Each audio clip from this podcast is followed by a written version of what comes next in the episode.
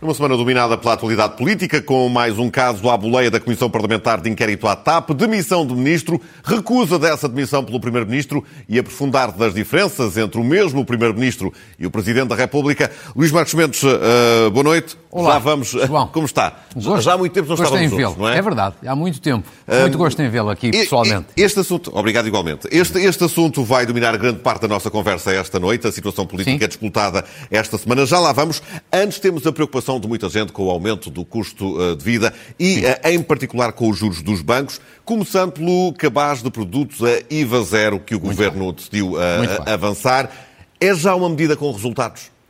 É, é já uma medida com alguns resultados. Eu diria, em primeiro lugar, sobre o custo de vida, há assinalar aqui três realidades. Duas boas notícias.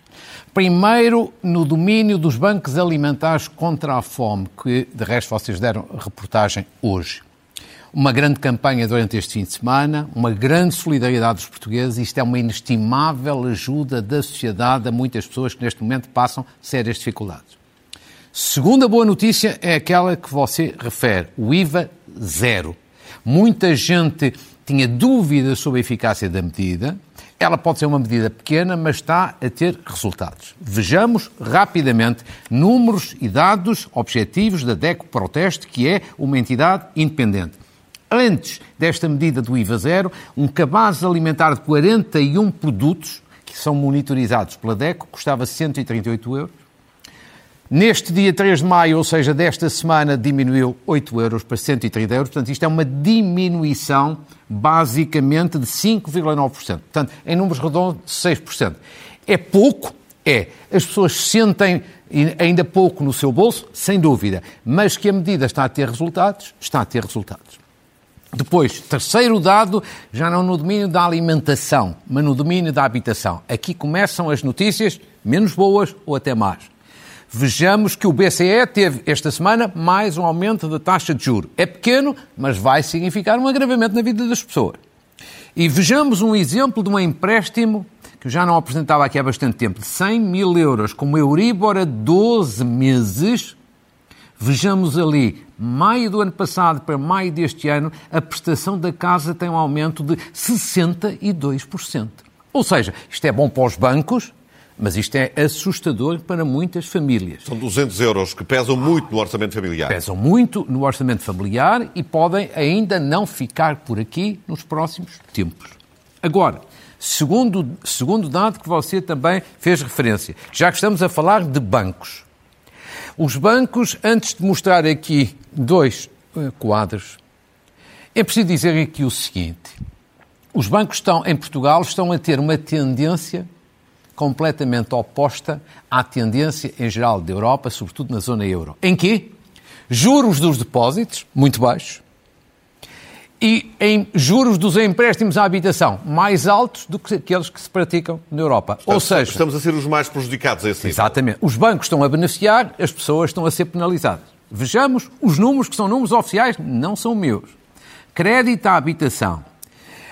Em Portugal, os bancos cobram juros mais altos que na zona euro. Ali estão os valores divulgados esta semana. Portugal e zona euro. Portugal é o oitavo país da zona euro com juros mais altos. Portanto, podíamos ter mais baixos, mas estão mais altos. Bom para os bancos, mau para as pessoas. Segundo exemplo, agora no domínio dos depósitos. Os juros dos depósitos de- de- em Portugal são mais baixos também que na zona euro, que são 20 países, como ali se assinala. Portugal está em penúltimo lugar.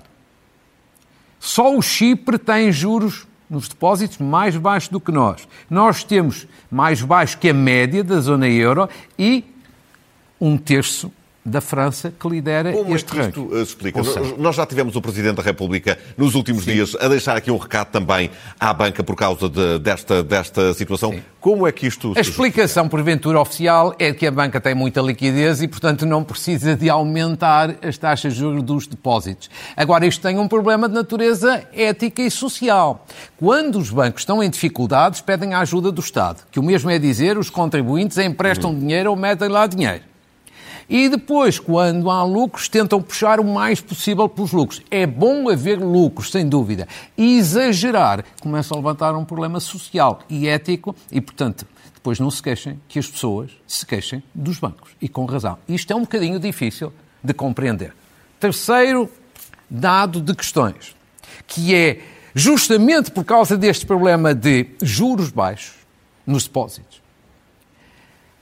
Há uma, haver uma há uma transferência, uma fuga, uma debandada de depósitos para os certificados da Forro, que no fundo é dívida pública, dívida do Estado. Vejamos também rapidamente números desta semana do Banco de Portugal. Nos últimos três meses deste ano, janeiro, fevereiro e março, houve de depósitos menos de 7,6 mil milhões de euros. Eu julgo que a grande razão é esta. Agora vejamos também no mesmo período os certificados de aforro, os inv- o investimento dos certificados de aforro aumentaram significativamente. Subiram 9 mil milhões de euros em três meses. Portanto, nota-se que as pessoas estão a procurar mais. Nós os estamos a ser prejudicados, mas não andamos a dormir. É a conclusão Não. aqui que chegamos. Exatamente. E porquê? Por aquilo também que vem a seguir. Ou seja, os juros que as pessoas recebem nos certificados é bastante maior do que é nos depósitos. Veja-se ali que é uma diferença de quase quatro vezes mais. E, portanto, as pessoas, como não estão para ser ainda mais penalizadas, recorrem aos certificados eh, e não tanto aos depósitos. Ou seja, temos aqui uma série- algumas notícias que são na boa direção, que são positivas. Temos outras preocupações, sobretudo no domínio da habitação, que começa a pesar eh, muito, e esta curiosidade aqui da evolução no domínio da poupança. Muito, bem. Agora sim vamos avançar para a crise política, porque não há outra forma de apelidar o que se passou esta semana em Sim. Portugal. Era evitável o que se passou ah, ah, no Ministério de João Galamba e consequente depois fricção entre Belém e São Bento? Sim, era completamente evitável. Esta crise, vamos ser francos, podia ser evitada e devia ser evitada. É uma crise desnecessária. E é uma crise desnecessária desde logo e difícil de explicar, difícil de compreender pelo cidadão comum que acha tudo isto uma loucura.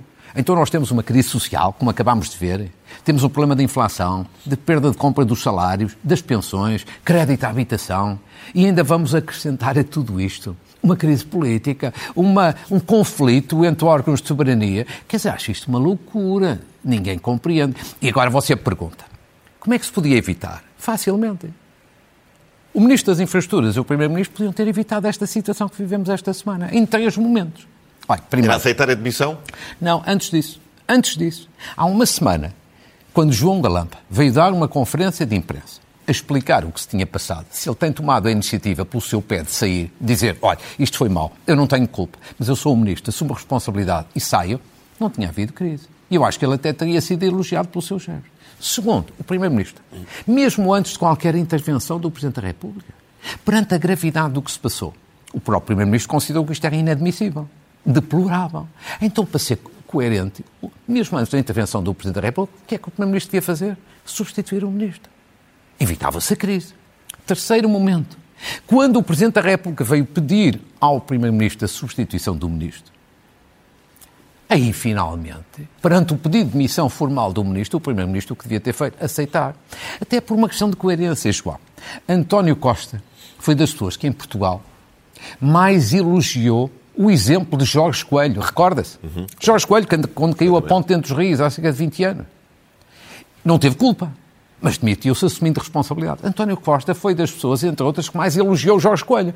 Então, se se elogia quem tem um exemplo desta natureza, deve-se aplicar o mesmo aos outros.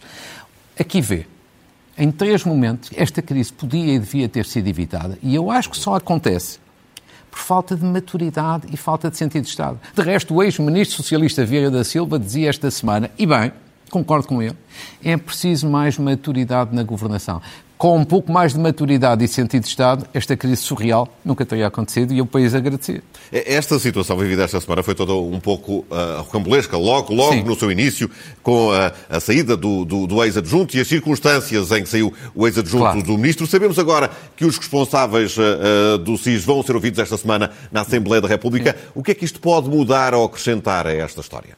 É bom que isto seja bem explicado, que seja bem esclarecido a situação, como veio hoje resto escrita no Diário de Notícias, que veio divulgar que a embaixadora que chefia a Coordenação Geral dos Serviços é que deu a autorização, isto torna a situação ainda mais grave. Isto foi um alto nível.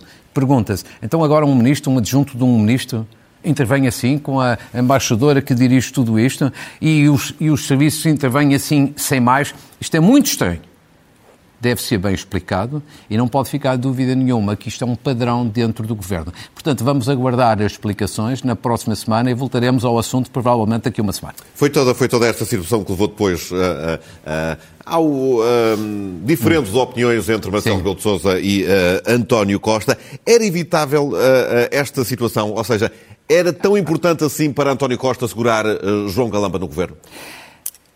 Eu julgo que António Costa, o problema de António Costa não era segurar João Galamba. Eu acho que isso foi um pretexto. Então? Segurar João Galamba foi um pretexto que o Primeiro-Ministro encontrou para quê? Para romper com o Presidente da República. Para fazer uma ruptura com o Presidente. A verdadeira razão é esta. A verdadeira razão não é sair ou não sair de João Galamba. Portanto, foi uma ruptura premeditada, na sua opinião? Foi tudo premeditado, não tenha nenhuma dúvida. Ou seja, qual é a questão para as pessoas entenderem? Há uns meses que António Costa andava incomodado com o Presidente da República por causa de algumas intervenções públicas de Marcelo Rebelo Sousa, designadamente sobre a questão da dissolução. E então, no momento em que viu o Presidente da República a questionar a presença de João Galamba no governo, achou que tinha aqui uma oportunidade. Oportunidade de quê? Bater o pé ao Presidente. Mostrar quem manda. Eu é que mando. Ou seja, digamos assim, aqui impor o seu território e o seu terreno. E isto é legítimo, tanto que o Primeiro-Ministro o fez. Agora é muito arriscado. É muito arriscado querer bater o pé ao Presidente da República e mostrar quem manda é arriscado. António Costa até pode ter alguma razão de queixa de intervenções de Marcelo Rebelo de Sousa. Mas devia ter agido de outra forma, noutros momentos e por outras vias. Porquê? Porque esta reação que António Costa teve na declaração ao país na terça-feira isto é comprar uma guerra com o Presidente da República. Isto é desproporcionado, é exagerado. É uma declaração de guerra ao chefe de Estado. E é por isso que eu acho que António Costa pode ter cometido esta semana o pior erro político de todo o seu mandato. É fácil de explicar. Deixa ver. Em primeiro lugar, cometeu um erro que é, não é habitual em política. Sobretudo ele que tem uma enorme experiência política. Em política nunca se deve menosprezar o adversário ou o interlocutor. Neste caso, o interlocutor. Neste caso, o interlocutor. O interlocutor, não é o adversário. Muito menos tentar humilhá-lo. É um erro. Ora, António Costa fez tudo ao contrário. Menosprezou Marcelo Rebelo de Sousa, que além de Presidente da República tem um invulgar talento político. Até tentou humilhar um pouco na declaração que fez na terça-feira. E por isso, nunca pensou nesta reação muito dura e muito marcante que Marcelo Rebelo de Sousa teve. Eu acho que António Costa pensou que Marcelo faria uma nota de circunstância, como fez na terça-feira, e ficava-se por aí, ou então, no extremo oposto, dissolvia o Parlamento, que lhe dava jeito, apesar de tudo, antes de dissolução agora do que mais tarde, quando estiver mais fraco. Mas Marcelo fez um discurso diferente, que marca o presente e que marca o futuro do governo e da legislatura. E, e voltou a falar já este fim de semana para reforçar a importância dos silêncios neste, neste momento. E os silêncios, de alguma forma, é aqui já agora do Primeiro-Ministro e do Governo, é um bocadinho já estar à defesa, a limitar os danos. E, portanto, é muito difícil, em primeiro lugar, de compreender este erro. Segundo erro, o Primeiro-Ministro agiu numa perspectiva de curto prazo. Esqueceu o médio prazo. Em política é um outro erro, uma pessoa pensar só no dia de hoje e não pensar nas consequências de uma decisão que vai ter daqui a uns meses ou daqui a uns anos. E por isso, num primeiro momento, terça-feira à noite, António Costa teve uma vitória. Mas foi uma vitória curta, pífia e até de pirro, porque durou 48 horas. Quando Marcelo falou na coisa, acabou a vitória. E também só serviu para quê? Para animar um pouco as hostes internas, o que é curto. Agora, esqueceu foi o médio prazo. Qual é o problema no médio prazo? É que no médio prazo, nas próximas semanas, meses e anos, António Costa tem os mesmos problemas que já tinha, certo? No país, uhum. no governo. Mas comprou mais um problema. Ou seja, Fica mais isolado. Acabou a mais-valia da cooperação institucional. Claro. E ele agora ficou mais isolado, comprando um conflito com o Presidente da República. E essa questão é que é importante. É um terceiro erro. Que é assim, em Portugal, há anos que está mais que demonstrado que não é, não é positivo, não é vantajoso para um Primeiro-Ministro, seja ele qual for, à direita ou à esquerda, comprar uma guerra com um Presidente da República, qualquer que ele seja. Não é positivo, não é vantajoso. Por maioria de razão, comprar uma guerra com um Presidente da República como Marcelo, que ao longo dos anos tem sido um aliado do governo, que de resto até gera muito incómodo no PSD. Ora, esta mais-valia que António Costa tinha, que era a ideia de ter um presidente aliado e de uma boa cooperação, ele deitou-a fora. E aquilo que era o pesadelo do PSD de ter aqui um presidente aliado, Marcelo Rebelo de Sousa removeu este pesadelo. Eh, António Costa removeu este pesadelo. Portanto, eu vou-lhe dizer uma coisa. Conheço razoavelmente bem António Costa. Há muitos anos. Dou voltas à cabeça e tenho dificuldade Ainda não em perceber é porque é que houve aqui, digamos assim, tanta precipitação, sendo que ele não resolveu nenhum problema e acrescentou problemas àqueles que já têm. Que consequências é que esta situação traz? Oh, João, traz muitas. Eh, agora, talvez as principais. Porque são muitas, mas principais. Primeiro, António Costa tem um governo com menos um ministro. Isto é a primeira questão óbvia. Porque João Galamba continua formalmente no papel a ser ministro. Na prática, já não tem autoridade para ser ministro. Isto é óbvio para toda a gente. Quer dizer, é um cadáver político que, que ainda mexe. Sem ofensa nenhuma, é de natureza política. E os próximos tempos vão ser muito difíceis. Vamos ver daqui a quatro, cinco semanas na Comissão Parlamentar de Inquérito. Vamos estar atentos a isso. Segundo, segunda consequência, a remodelação. Toda a gente agora pede uma remodelação profunda no governo. Carlos César voltou a dizer que é preciso esse refrescamento no governo. Agora, uma remodelação pode ser feita, substituindo de resto um outro ministro. Agora, uma remodelação profunda, com gente com qualidade e com prestígio, você é quase do domínio da ficção a partir de agora. Por uma razão muito simples. As pessoas olham para isto e dizem: o governo vai, vai cair, não vai chegar ao fim, tem os dias contados. Quem é que quer ir para um governo nestas circunstâncias? É muitíssimo mais difícil.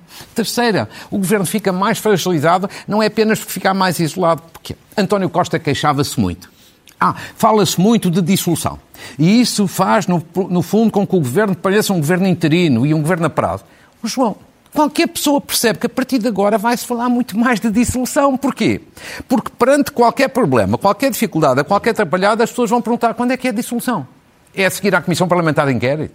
É antes das europeias? É depois das europeias? E isto, evidentemente, que fragiliza o governo. Quer dizer, não só não deixa de se falar, como ainda se vai falar bastante mais do que se falava.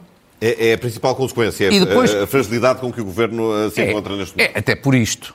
Marcelo Rebelo de Sousa disse: o governo agora fica mais sob vigilância. Seja o que isso, o que isso for, veremos no futuro. Há, uma, há um conceito aqui que é igual ao de Jorge Sampaio, quando Jorge Sampaio, perante o governo de Santana Lopes, disse que o governo fica sob vigilância. É muito semelhante. Olha, nós recordamos bem o que é que aconteceu passado uns tempos ao governo de Santana Lopes, que estava sob vigilância. Isso torna o desafio também maior. Sim, eu acho que o governo tem agora aqui um desafio novo. Atenção, há consequências no sentido negativo, tem aqui um desafio. Quer dizer, e qual é o desafio? É tentar fazer melhor, governar melhor, ter menos trapalhadas e mais resultados, apesar das condições serem mais adversas. Isto é um desafio. E, e até lhe digo o seguinte: se a oposição achar que o governo já acabou, está no tapete, já não recupera, eu sinceramente acho que a oposição comete um erro, porque menosprezar o adversário, voltando atrás, é sempre um erro. Se a oposição comete o mesmo erro que António Costa cometeu em relação a Marcelo, não vai longe. Porquê? Disse-se, ah, mas como é que o governo vai agora atuar melhor? Estando em condições mais difíceis, mais isolado, mais frágil. Eu digo-lhe, há às vezes pessoas e organizações que trabalham melhor sob stress, sem plano B, sem margem de erro. Às vezes tornam-se mais exigentes, mais produtivas. Pode acontecer e eu diria que é mesmo o caminho que o Governo tem. É um, é um caminho possível, embora seja um caminho estreito. Ainda assim, a questão da, da dissolução, como disse, se está em cima da mesa, irá estar muito mais daqui, daqui para a frente. Porquê é que não era hipótese uh, para Marcelo Rebelo de Sousa no momento uh, que atravessamos? A dissolução? Sim. Agora? Não, eu agora acho que era absolutamente indesejável. Duas coisas. De resto, se me permite. A dissolução ou um cenário que foi colocado por algumas pessoas próximas do PSD, não dirigentes, mas próximas, que era a demissão do governo. Hum. Eu devo dizer que uma e outra eram absolutamente impossíveis, indesejáveis. A, demissão do governo é assim, nunca aconteceu um Presidente da República demitir um governo em 50 anos de democracia, ou quase 50 anos. Porquê? Porque, evidentemente, isso era uma dissolução em dois atos. Se um, um Presidente demite um governo, e convida o mesmo Primeiro-Ministro a seguir para formar governo, acontece uma de duas coisas. Ou o Primeiro-Ministro não aceita, que é o mais provável, e então há mesmo dissolução, ou então o Primeiro-Ministro apresenta ao Presidente o mesmo governo para bater o pé e exercer a sua autoridade, isso é outra provocação, isso dá dissolução. Portanto, qualquer situação ia dar à dissolução. E eu acho que era absolutamente indesejável. Três razões muito simples. Olha, em primeiro lugar, nós, estamos, nós não estamos só numa crise social, João. Nós estamos no auge de uma forte crise social. É no auge. Isto ainda não está a melhorar. E, portanto, acrescentar uma crise política, uma crise social tão séria, em que as pessoas estão a sofrer Mas na pele, o, o, o acho uma loucura. Está a falar pela estabilidade. Sim. E acho que isso é importante. Segundo dado, como várias pessoas já sublinharam, eu não sou o primeiro, por exemplo, Sebastião Bugalho talvez tenha sido o primeiro a chamar a atenção, e bem. Se houvesse uma dissolução, acabava a Comissão Parlamentar de Inquérito sobre a TAP. Que toda a gente compreende que é importante, há tanta coisa a esclarecer, isso seria um crime político. E depois, ainda uma outra razão.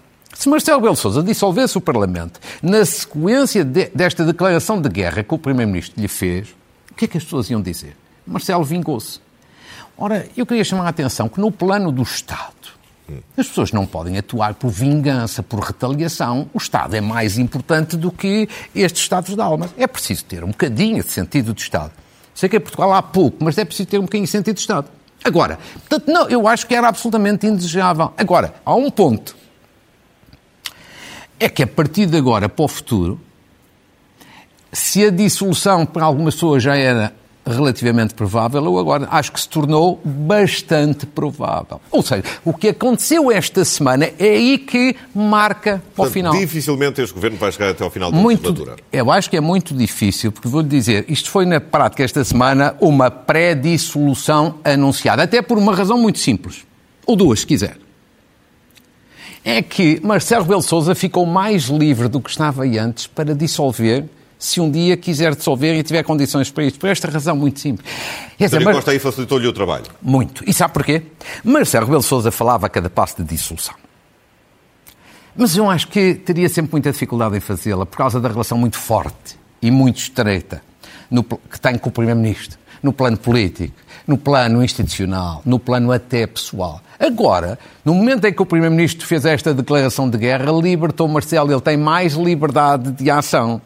E com, este, com esta questão também, é que um dia, se houver condições, a marcação da data já não, já não depende dos interesses do Primeiro-Ministro, provavelmente será numa data que não dá jeito ao Primeiro-Ministro. Agora, insisto sempre, para sermos sérios analiticamente, está nas mãos do Governo impedir isso impedir eleições antecipadas, impedir a dissolução. Mas é depois é de tantos casos. É questão de governar. E não é só o caso TAP, de todos os outros casos que assistimos uh, com este governo ao longo dos últimos uh, tempos. Uh, o governo vai conseguir encontrar o seu caminho? Tem que encontrar, porque senão a alternativa é mesmo essa. Só acontece uma dissolução parlamentar em Portugal, feita sobretudo pelo Presidente da República, quando as coisas correm mal ao governo. Quando ele tem atrapalhadas ou tem erros, ou tem degradação da situação. E, portanto, ou o governo estanca esta degradação que tem sido muito séria, isto já vai, esta degradação já começou há cerca de um ano. Em junho do ano passado, quando Pedro Nuno Santos desautorizou o Primeiro-Ministro na questão da localização do aeroporto, daí para cá nunca mais parou. Depois agudizou-se a partir de dezembro. Portanto, está nas mãos do Governo impedir este cenário que eu acho que a partir desta semana se tornou mais provável, porque esta semana funcionou uma espécie de anúncio de uma pré-dissolução. Veremos, veremos o que muda uh, no governo e o que muda também nesta relação entre Sim. São Bento e uh, Belém. A nossa conversa Sim. hoje é dominada por, claro. esta, por esta questão e mesmo aqui o último tema tem que estar naturalmente relacionado. este é o fim de semana de aniversário do, do PSD. Como é que no atual cenário olha para o momento do partido? Olha, eu há duas semanas Fiz aqui uma saudação ao aniversário do Partido Socialista e, em particular, a Mário Soares, que fundou o Partido Socialista. Hoje, por, por mesmas razões, faz sentido aqui uma saudação ao PSD, que celebrou ontem o seu aniversário. Duas ou três notas são rapidíssimas. Primeiro, a estrela da festa foi Francisco Pinto Balsemão. O que faz todo sentido é uma boa escolha, porque ele não apenas é o único fundador do Partido Vivo, como mais importante, tem sido ao longo destas décadas um referencial de unidade um exemplo, um símbolo de unidade. E, portanto, foi uma boa escolha. Segundo, ele fez um discurso muito afirmativo, mobilizador e cheio de valores. Ou seja, rejeitando o extremismo por um lado e o estatismo por outro, apelando à intervenção da sociedade civil, ele é muito coerente nisso, sempre o fez, reclamando causas sociais e chamando a atenção que o PSD não pode, digamos assim, perder o eleitorado moderado do centro. E, portanto, Acho que correu bem, mas acho que perante esta crise o PSD tem aqui dois desafios sérios. Também não são só coisas fáceis. Que é, primeiro, o PSD tem, acho eu, deve evitar a tentação da sufraguidão do poder.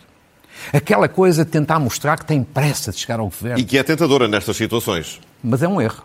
Mas é um erro. As pessoas não apreciam e não é uma mensagem credível. Há que ter calma, tranquilidade, sufraguidão pelo poder, sede de poder, vontade de chegar próximo do poder, não é propriamente a, a, a, o melhor caminho. Segundo, como a vida política está muito acelerada, o PSD também vai ter que acelerar a sua alternativa programática, que é apresentar as suas causas e até, eventualmente, alguns rostos para, da mudança para a consolidarem. Portanto, saudação pelo aniversário e chamada de atenção aqui para alguns desafios que a crise suscita também à oposição. Muito bem, vamos às nossas notas finais. Muitíssimo bem, sim senhor. Primeiro, uma palavra sobre a Organização Mundial de Saúde que declarou o fim da pandemia. E aquilo que me ocorre mais aqui, neste fim da pandemia, embora o vírus continue por aí, é preciso sempre chamar a atenção, é uma saudação aos profissionais de saúde.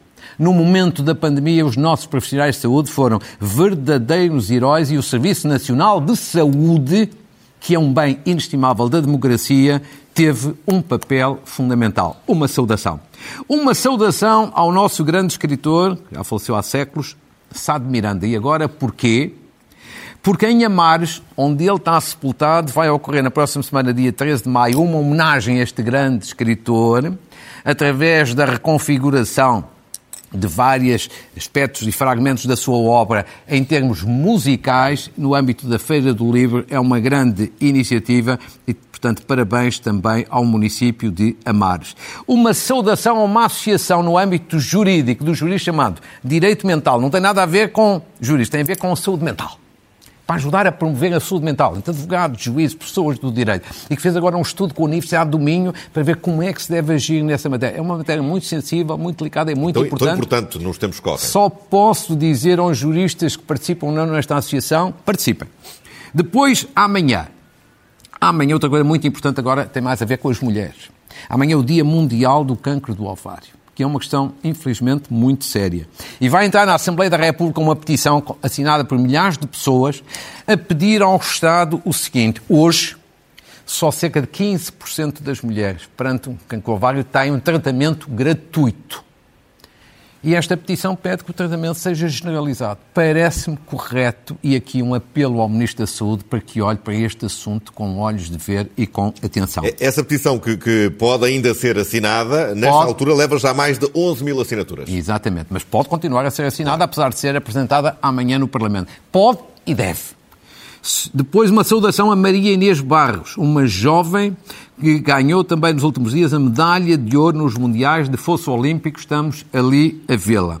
Uma saudação ao Instituto Mais Liberdade, que elegeu os seus dirigentes, André Pinção Lucas já era o presidente, continua, mas agora com uma novidade que ainda não veio a público, vai ter dois novos curadores, dois reforços de peso, Alexandre Relvas e João Miguel Tavares. E a concluir no desporto, Uma saudação, em primeiro lugar, ao Belenenses, sabe?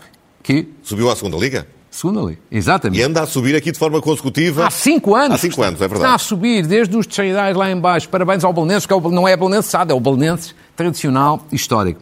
Aliás, Um- podem inverter até papéis, porque a BSAD pode descer à Liga 3. Posso Ainda não estão as contas Isso- fechadas. Exatamente. Depois também um cumprimento, uma saudação ao Futebol Clube do Porto. Isto foi um fim de semana eh, em grande. Campeão europeu de hóquei em patins, um título que já eh, esperava ou, ou tentava encontrar há vários anos. E agora não sei, às tantas você pode me ajudar. E o Sporting Não no futsal? tenho, não tenho boas notícias para lhe dar. Ainda não, não. terminou. O Sporting está nos penaltis, depois de ter empatado a uma bola no, no tempo regulamentar É. frente ao Palma.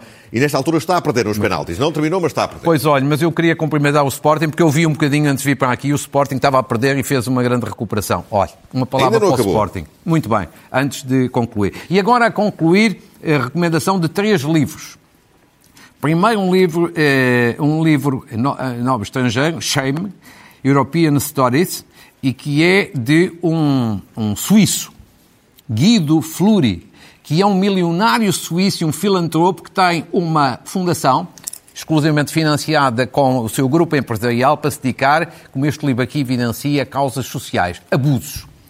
Abusos de pessoas, designadamente abusos sexuais de crianças. Tem aqui uma bela introdução da doutora Manuela Ianes e da doutora ah, Dulce Rocha.